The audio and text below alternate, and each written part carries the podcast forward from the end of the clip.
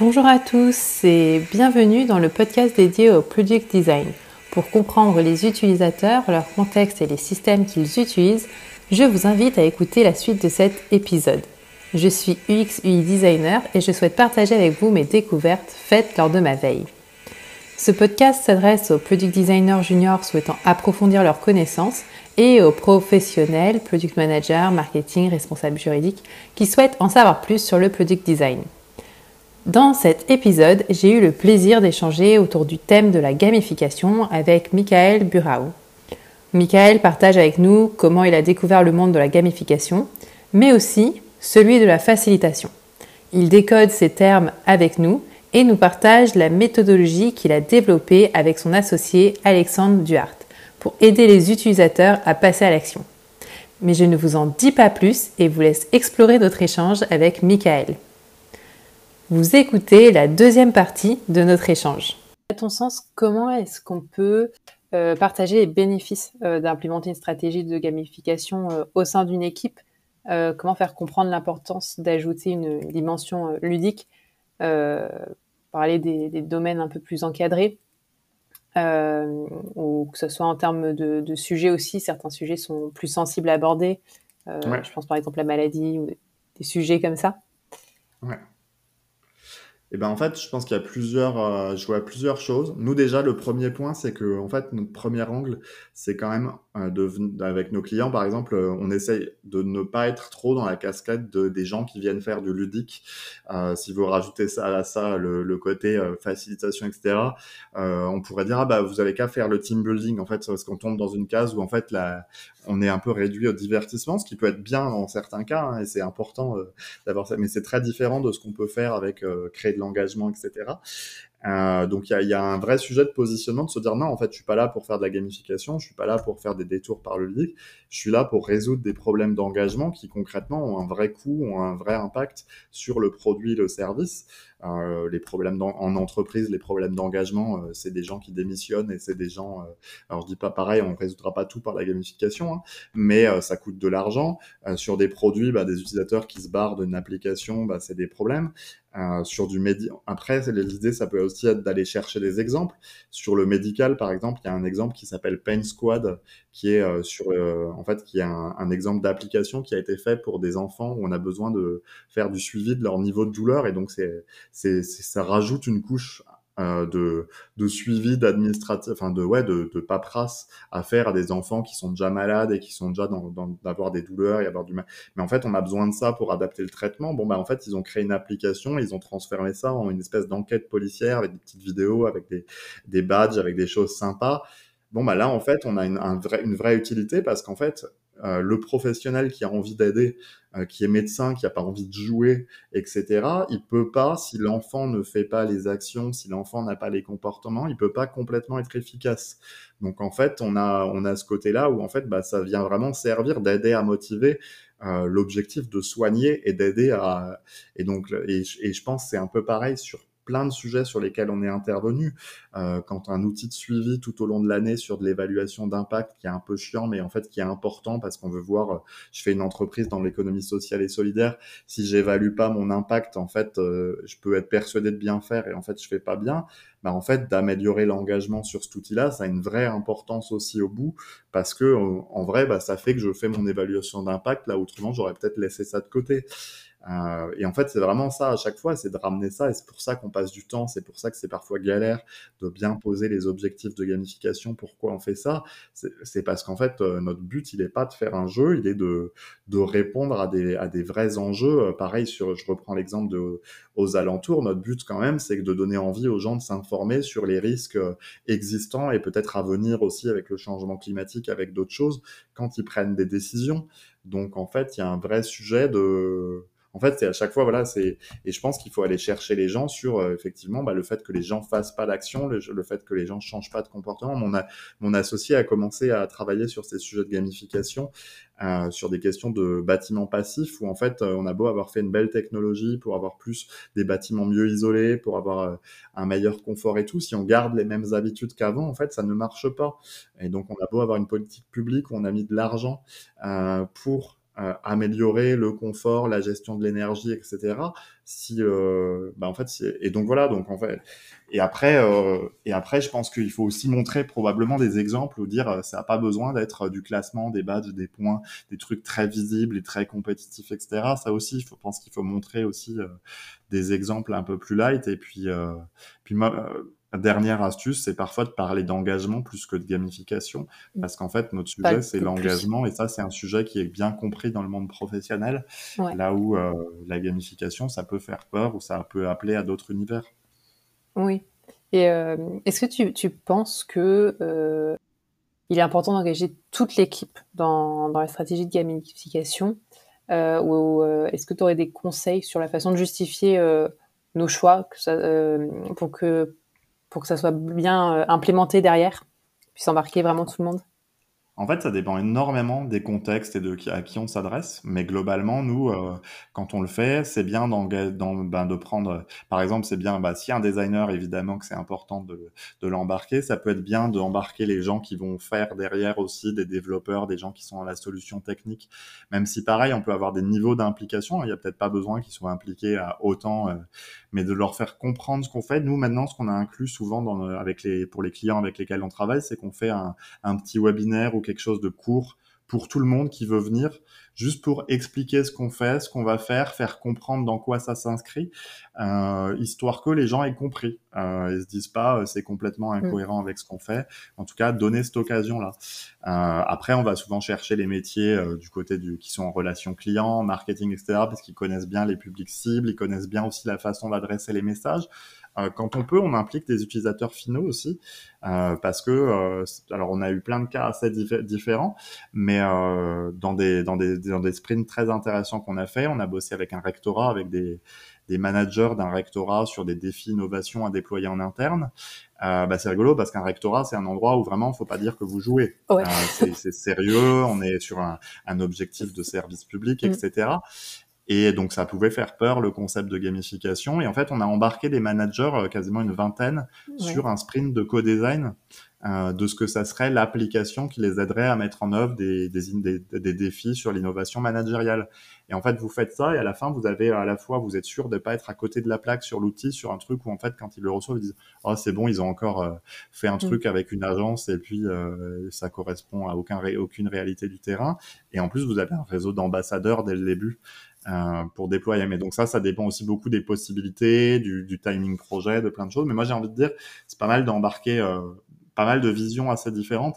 Pour le sprint qu'on a fait euh, au niveau de la Maïf aussi, on a eu différents regards en termes de positionnement, de des gens qui étaient aussi plus avec une vision long terme, court terme sur les métiers ça donne des perspectives en fait, parce que l'idée c'est quand même d'avoir un temps court un temps court où on et donc sur la gamification après hein, je pense que globalement euh, si vous avez un designer dans l'équipe ça peut s'il n'y a pas de spécialiste en gamification ce qui est quand même souvent le cas je pense que le designer peut porter tu me diras si tu es d'accord ou pas ou le product d'ailleurs parce que c'est vrai que je, je dis designer mais en vrai le produit je pense peut être un, un, un bon un bon endroit aussi le porter mais je pense que sur ces métiers là on peut le porter et après faut expliquer et impliquer à une moindre mesure les autres métiers. Mais par exemple, un en fait, quand vous allez dire on va faire une barre de progression, ben en fait, peut-être que la personne qui va s'intéresser à lui, au graphisme, elle va aussi avoir des décisions à prendre. Donc, c'est bien qu'elle ait compris la stratégie de gamification.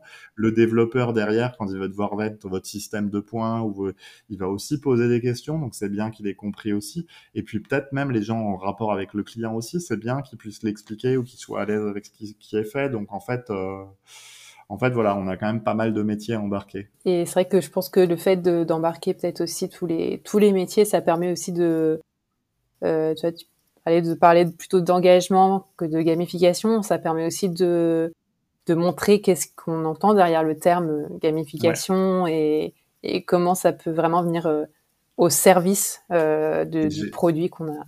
J'ai eu des discussions avec des startups qui étaient intéressantes. Alors, on n'a on pas forcément travaillé avec elle derrière, mais où en fait, tu vois, il m'expliquait, on a, on a déjà des choses en gamification, on a des envies, mais en fait, chacun fait dans son coin. Mm. Euh, moi, j'ai mis une mascotte, mais, et en fait, on a du mal, du coup, à prioriser après dans les features, dans les choses, parce qu'il n'y a pas une stratégie cohérente et décidée collectivement.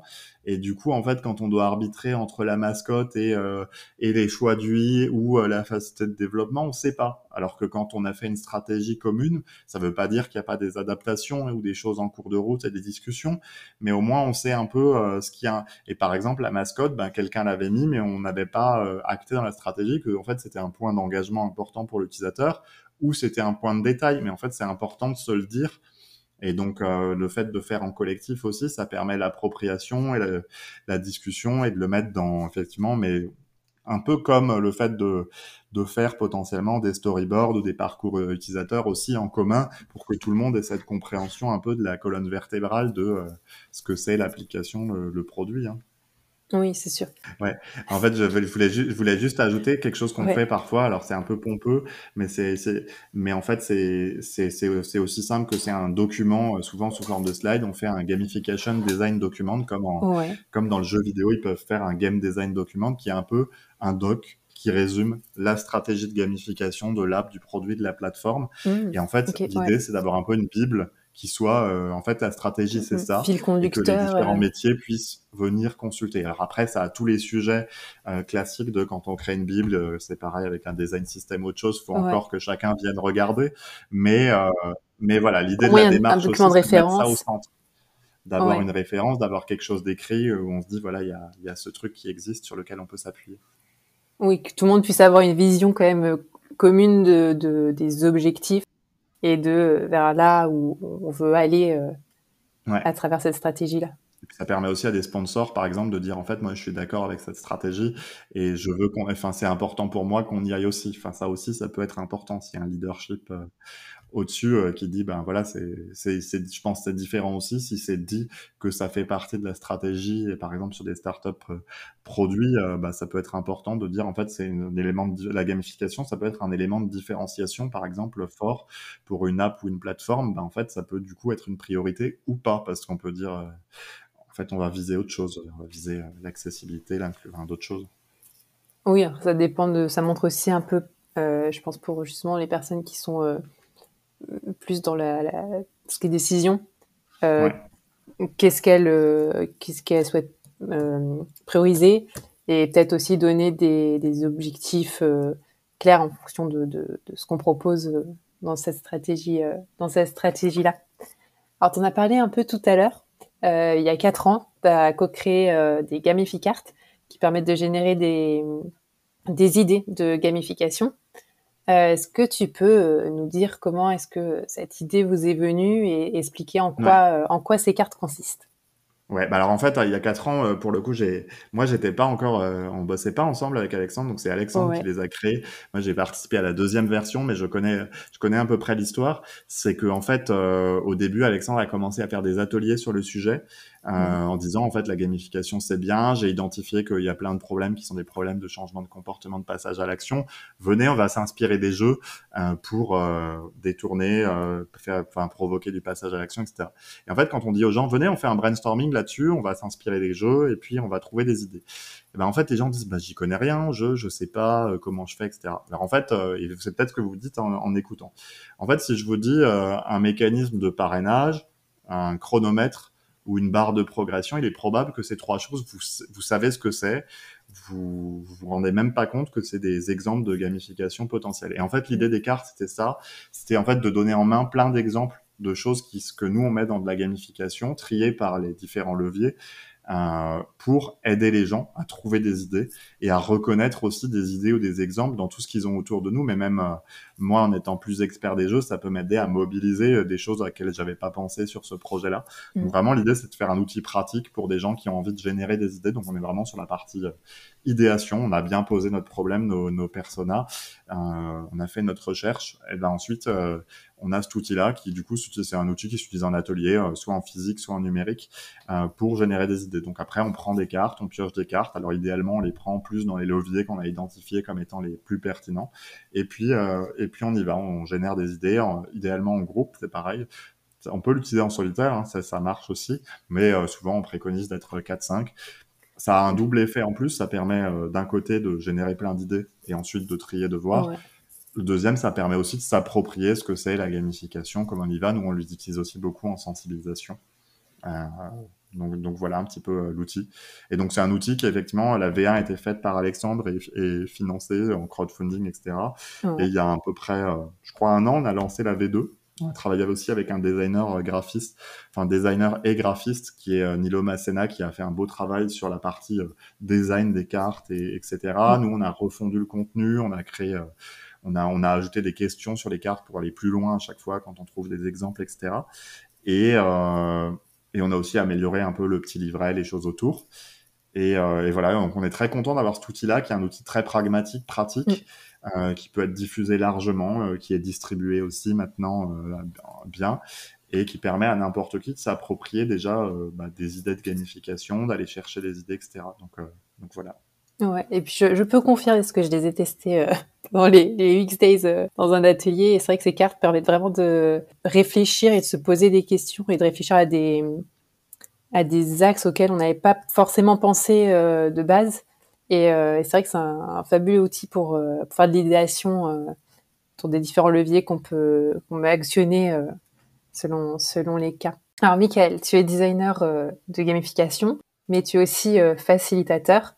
Pourrais-tu expliquer en quoi la facilitation consiste et euh, quelques bonnes pratiques pour une facilitation réussie Ouais, ben j'ai presque été, enfin j'ai été presque facilitateur avant euh, d'approcher les outils du, design, même si euh, c'est une question compliquée parce qu'en fait on fait souvent du design sans savoir ou avoir mis les mots dessus. D'ailleurs, c'est un peu la même pour la facilitation. En fait, la facilitation, pour le définir simplement, c'est comment on peut aider un groupe à euh, prendre un temps qui s'est donné, une équipe qui s'est donnée et à en tirer le meilleur par rapport à des objectifs, par rapport à des problèmes qu'on essaie de résoudre, par rapport à des enjeux d'améliorer le lien. Ça peut être assez varié. Euh, c'est une pratique qui est pas euh, complètement uniforme. Il y a quand même pas mal de courants et de pratiques et de choses à faire. Mais, mais voilà, et donc globalement, bah, un rôle de facilitatrice ou de facilitateur dans un groupe, c'est quelqu'un qui va se mettre un peu en retrait qui va euh, du coup, enfin en retrait, par rapport au fond par rapport à ce qu'on est en train de discuter, par rapport à ce qu'on est en train de faire. Par contre, c'est quelqu'un qui va se mettre, on appelle ça en posture haute, euh, prendre un peu plus l'autorité sur le process, sur euh, comment on distribue la parole, comment on organise euh, ce qu'on va faire. Et donc, en fait, effectivement, euh, bah, si je prends un exemple, si euh, aujourd'hui on disait on a tel problème à résoudre, on a invité 4-5 personnes et on veut le résoudre, le facilitateur ou la facilitatrice va venir, va dire je vous propose qu'on travaille avec le cadre suivant. Alors, bah, je et euh, donc, il va donner euh, quelques cadres, euh, intelligence collective, bienveillance, etc. On va co-construire ensemble.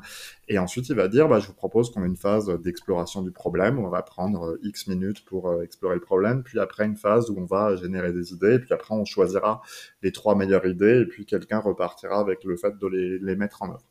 Bah, le, le, facilitateur ou la facilitatrice là-dessus va tout du long, être là pour orchestrer la parole, veiller qu'on qu tienne le timing. On le sait quand on est sur des process comme ça. Parfois, on pourrait en parler deux jours, mais on n'a pas deux jours. Et d'ailleurs, ce serait peut-être même pas forcément plus productif d'en parler deux jours.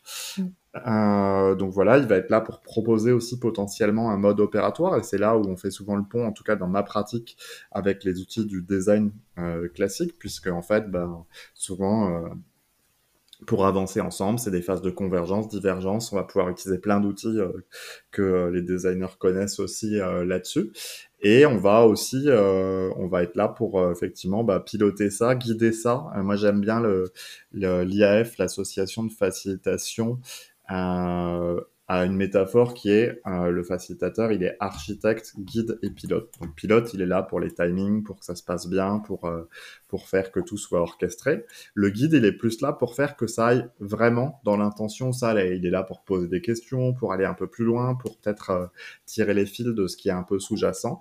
Et euh, l'architecte, ben, c'est le rôle qu'on voit moins quand on est dans la pratique immédiate et dans l'animation d'une séquence facilitée, mais en fait, c'est le rôle de construire toute cette séquence-là en amont. Euh, donc voilà, donc c'est des casquettes euh, assez complémentaires sur la facilitation. Mais c'est deux rôles distincts qui sont représentés par une personne différente, ou est-ce que ça peut être la même personne qui fait qui prend ces deux casquettes en même temps? Bah, je peux donner des exemples. Moi, dans ma pratique, quand on va faire des, des sprints de deux jours ou des choses très sur de la gamification, je vais avoir à la fois le rôle de préparer la session et le rôle de l'animer, que ce soit en guide et en pilote. Sur des événements, par exemple, euh, sur des événements où on va avoir euh, six groupes, six facilitateurs, un facilitateur en cordeau, bah, le facilitateur en cordeau va peut-être avoir fait l'architecture de l'événement, proposer des exercices, etc.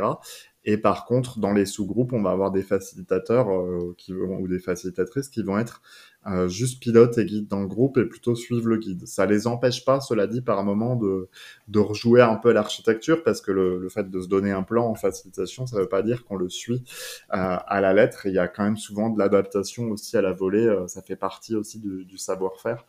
Euh, donc voilà, donc effectivement c'est assez euh, c'est assez exigeant sur les, les compétences et qu'il y a besoin d'avoir et surtout sur la posture. Et en même temps euh, d'un autre côté on peut aussi commencer à le faire à, à très petit niveau parce qu'en fait souvent euh, se dire tiens moi je vais m'extraire un peu du process de la réunion pour juste essayer que la parole circule mieux. Bah déjà ça par exemple ça peut aider euh, ça peut aider. Donc, donc voilà. Réussir à s'adapter finalement au groupe qui est en face de nous et à improviser aussi, euh, peut-être selon le style de personne et selon ce qu'on ressent dans la, dans la salle, ça? Ouais, en fait, il y a, bah, y a vraiment, euh, avec l'expérience aussi, etc., euh, on ressent mieux ce qui se passe dans le groupe, on anticipe mieux. On a aussi du pas mal de lâcher prise. Hein. Moi, je dis souvent que si c'est trop confortable, c'est que c'est pas bon. Euh, parce qu'en fait, si on a tout prévu, euh, comment les séquences facilitées vont produire quoi et comment ça s'enchaînera, bah, c'est peut-être qu'on n'avait pas besoin de facilitation, si c'était si clair que ça, ou bien qu'on est en train de manipuler les gens, je ne sais pas. Euh, et, euh, et qu'est-ce que je voulais dire? Oui, et après, il y a aussi euh, facilité comme nous, on se sent à l'aise aussi, euh, parce que tout le monde n'a pas le même style de facilitation, la façon de le, la façon de le faire. Moi, par exemple, je vais pas être euh, très dans l'animation. Je peux faire de l'humour, je peux faire des, voilà, mais je vais pas avoir un, je vais pas être euh, dans l'hyper énergie à retransmettre. Je vais plus euh, être sur des choses bien ciblées, etc. Sur poser des questions, sur faire un trait d'humour de temps en temps. Et pareil, effectivement, il y a quand même un rôle de d'être aussi très à l'écoute de ce qui se passe, euh, justement pour dire ah tiens ça c'est intéressant, est-ce qu'on peut aller un peu plus loin? Euh, Une métaphore qui parlera, enfin une métaphore, un parallèle qui parlera peut-être à certains et certaines, c'est un peu la posture aussi des coachs, mais appliqué à un groupe, un coach a priori il est plus, il est pas en posture euh, sur le fond, il est plus là pour aider à, à poser des questions, à tirer les fils, etc. et à aider la personne à se mettre elle en mouvement. Bah la facilitation ça va être plus ça va être plus une posture un peu similaire, même si y a des choses très différentes aussi, euh, mais euh, face à un groupe, quoi, pour aider le groupe à vraiment euh, tirer le meilleur. Et j'aime bien aussi dire aussi que nous, on est là pour je suis là pour outiller et aider le groupe, mais le groupe est responsable aussi. Mmh. Et, et, en fait, faut pas déresponsabiliser le groupe non plus. À un moment, le, on n'est pas là pour jouer contre le groupe ou faire arriver. Non, non, on est, on est dans le groupe et on est là pour leur donner euh, les outils, le cadre, etc. pour y arriver. Et, et voilà. Donc, euh, donc c'est un bel outil euh, qu'on peut intégrer à sa pratique. Aujourd'hui, il y a plein de ressources euh, qui existent dessus aussi. Et justement, parlant de, ressources, est-ce que tu as des sources d'inspiration pour innover dans les, propositions de stratégies de gamification que tu proposes? Quels sont les principaux éléments qui peuvent t'inspirer? J'ai pu comprendre que tu apprécies beaucoup tester des nouveaux jeux de, toutes sortes. Est-ce que tu puisses ton inspiration aussi ailleurs? Bah, sur l'inspiration de manière générale dans le, la pratique du design qu'on a et entre autres sur les sujets de gamification, euh, ça vient pas mal d'aller piocher dans pas mal de, de champs de connaissances, etc., de regarder ce qui se fait. Euh, entre autres d'aller voir dans les neurosciences tout ce qui est autour des nudges par exemple où il y a des choses intéressantes effectivement de regarder des mécaniques de jeu même si en vrai hein, il y a quand même beaucoup de jeux où ça en fait je vais plus regarder avec mes prismes et les choses qu'on a déconstruit des jeux et pas forcément trouver euh, des mécaniques qui sont hyper euh, hyper intéressantes à réexploiter. Ce qui par contre est intéressant, c'est de s'intéresser à ce qui motive les les gens dans des jeux où on ne jouerait pas nous. Euh, je trouve ça rigolo d'aller regarder, par exemple, je ne joue pas beaucoup à des jeux comme Animal Crossing, euh, par exemple, ou euh, Candy Crush, qui sont des jeux euh, potentiellement très grand public et qui vont convenir à un certain type de public, bah, c'est vachement intéressant d'aller regarder, poser des questions, euh, pourquoi les gens jouent à ça, qu'est-ce qui est réconfortant. Pareil, d'aller dans des styles de jeux où on n'est pas trop à l'aise, je sais pas, des jeux sur une pratique euh, artistique, par exemple, ou sur voilà, on peut aller, on peut aller piocher, euh, on peut aller piocher des choses. Là, moi, euh, pour donner un exemple aussi, euh, je l'ai pas encore exploré complètement, mais par, mais par exemple, un, des sujets qui m'intéresse aussi, c'est l'improvisation théâtrale. Et en fait, se dire, tiens, qu'est-ce qu'il y a de marrant, de plaisant là-dedans, etc. Et creuser, je trouve, ça peut apporter plus de choses que d'aller voir un énième jeu vidéo de course de voiture ou de ou un énième euh, jeu de rôle en ligne euh, effectivement qui va avoir quand même des mécaniques probablement assez proches de choses qu'on connaît déjà. Donc ouais il y a pas mal de curiosité euh, sur aller voir des choses. Et moi, ce que j'aime bien aussi, c'est vraiment m'intéresser à qu'est-ce qui embarque les gens facilement. Euh, et que ce soit, euh, j'en sais rien, hein, je, je suis pas, je suis pas fan de foot par exemple, mais se dire tiens, qu'est-ce que, qu'est-ce qui en fait motive les gens à revenir au match de foot, à chaque match de leur club, alors que peut-être ils perdent euh, ou que ça se passe pas bien, bah en fait voilà, on va et de regarder, bah tiens, c'est l'esprit collectif, c'est euh, le avant et le après, en fait d'essayer de décomposer euh, des expériences et de comprendre pourquoi elles motivent les gens. C'est hyper intéressant de, effectivement, d'aller voir euh, comment tu peux réutiliser des, des ressentis utilisateurs dans des contextes euh, qui sont vraiment différents de ceux auxquels on pourrait penser en premier quand on pense à gamification ou à jeux de société ou à jeux, des jeux en ligne et à essayer de réutiliser ces leviers euh, dans le cadre de stratégies ce qui est difficile, je trouve, c'est que, ben, en fait, il faut aussi sortir de ses propres biais, de dire, moi, j'aimerais que ce soit comme ça, donc il faudrait que ce soit comme ça, parce que par, par exemple, un mécanisme qui fonctionne bien dans les jeux aujourd'hui, c'est les Battle Pass. C'est des espèces de systèmes de progression un peu complexes. Vous avez ça dans Fortnite, dans plein de choses assez courantes, où en fait, on se connecte chaque jour et on débloque des éléments à chaque fois. Bon, bah, moi, j'en peux plus de voir ça partout. C'est souvent très, euh, mais en fait, ça marche ça marche, les gens le revoient, etc. Et donc déconstruire ce qui marche et se dire aussi, tiens, moi par exemple, je suis pas non plus très motivé par la compétition dans les jeux, mais en fait, il y a plein de gens pour qui ça marche et donc sortir du truc de non, mais moi j'aime pas ça, donc j'ai pas envie de designer ça. Non, euh, sur notre sujet de gamification, c'est qu'est-ce qui va engager euh, mon public, donc vraiment d'aller chercher. Nous, on a un avantage déjà, c'est d'être deux, et, euh, et ensuite c'est de travailler en, donc on n'a pas forcément les mêmes goûts exactement avec Alexandre et tant mieux parce que ça nous donne un panel aussi d'expériences et de choses dans lesquelles on peut piocher euh, qui est intéressant. Et après c'est aussi euh, effectivement d'aller euh, chercher même dans nos publics, dans le public cible, etc. c'est quoi les expériences que eux trouvent bien en fait. Et justement tu disais que c'est important de sortir de, de ces biais. Est-ce que tu pourrais nous partager les erreurs classiques que tu as pu identifier dans la mise en place de, de stratégies de gamification et comment, euh, comment est-ce qu'on peut les éviter? Ouais, alors il y, en a plein, mais euh, il peut y avoir déjà ne pas savoir, ne pas savoir pourquoi on le fait. Euh, ça, c'est très bête et ça marche pour beaucoup de, de champs métiers, mais en fait, en vrai, c'est quand même souvent le classique, c'est je voudrais mettre du fun dans ça, on ne sait pas trop pourquoi ou pas au bon moment.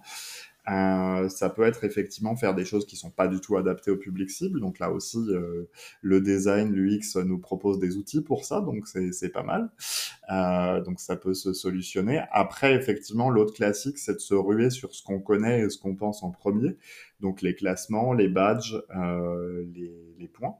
Euh, c'est des éléments qui fonctionnent, hein, et qui sont intéressants mais euh, pas toujours, pas prioritaire et qui euh, voilà et en plus il y a un effet aussi où c'est des choses qu'on a beaucoup vues et revues pour le coup tous et dans tout, donc il n'y a pas forcément l'effet waouh euh, non plus. un autre truc c'est effectivement de une autre erreur classique c'est de de se lancer dans trop compliqué tout de suite, donc de, de, vouloir développer des choses compliquées avec un système de points. Le grand classique, alors ça marche très bien dans le game design aussi, si vous voulez faire un jeu et vous prenez des gens qui n'ont pas été formés à le faire, a priori, d'abord, ils vont déborder d'enthousiasme, ils vont dire on pourrait mettre ça et ça et ça et ça. L'esprit humain est très bien fait pour dire on va rajouter des trucs. Donc à la fin, on finit avec un énorme truc. Et à la fin, ça fonctionne pas du tout. Et en fait, on est obligé de faire des, enfin, on est obligé de tout remettre à, à zéro. En fait, il faut commencer très petit et, et, tester. Et donc, je reviens à mon sujet de la gamification. Il vaut mieux mm. avoir deux, trois features que vous testez bien et que vous affinez et puis en mettre une quatrième plus tard que se dire on va tout gamifier d'un coup. Euh, parce qu'en plus, vous allez vous polluer les résultats de test aussi. Vous allez vous, enfin voilà, ça va être compliqué de savoir si vous avancez ou pas. Puis même soyons réalistes aussi, dans les projets euh, qui sont déjà complexes, contraints, etc. Pareil, en fait, euh, prototyper bien deux, trois choses et poser des questions et les mettre dedans et avoir des résultats pour justifier la suite, c'est plus sain que de rebalancer tout de suite, effectivement, d'essayer de faire trop en même temps. Donc voilà un peu des erreurs un peu classiques. Après, moi, dans les, trucs que je vois aussi parfois, c'est le, trop de techno aussi. parfois, il y a, quand même des, questions de pourquoi on veut mettre j'en sais rien, mais euh, le classique, c'est l'application euh, pour un truc où ça pourrait être des cartes qu'on distribue aux participants parce qu'on est en, en, physique, en fait. Enfin voilà, de ne pas partir aussi sur des solutions euh, forcément trop, trop techniques. Donc non, et puis après, après, il y en a plein des, des erreurs possibles, mais mais vraiment, déjà, ouais, si on sait pour ce qu'on fait, pourquoi on le fait, pour qui, et qu'on y va progressivement en testant et potentiellement en allant chercher un peu plus loin que les trois premières idées qu'on a avec, euh, je parlais des gamificart avant, mais ça peut être d'autres frameworks ou d'autres choses euh, juste pour aller chercher un peu plus loin. Bah, déjà, on est mieux. Et effectivement, après, l'autre erreur, c'est de la faire que dans sa tête, la gamification.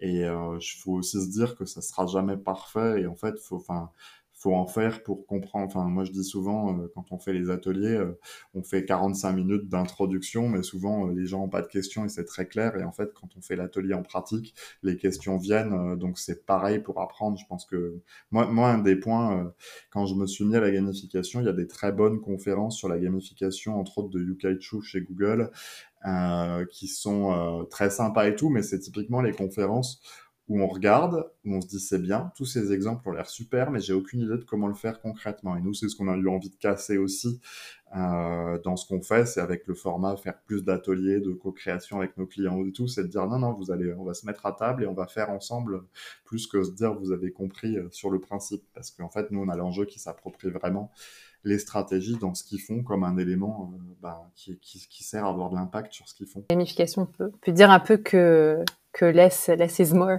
parce que finalement euh, plus on va on va apporter des petites touches on va dire essentielles et puis faire avancer petit à petit différentes fonctionnalités et, et voir ce qui fonctionne ce qui fonctionne pas et faire euh, faire pas mal d'itérations.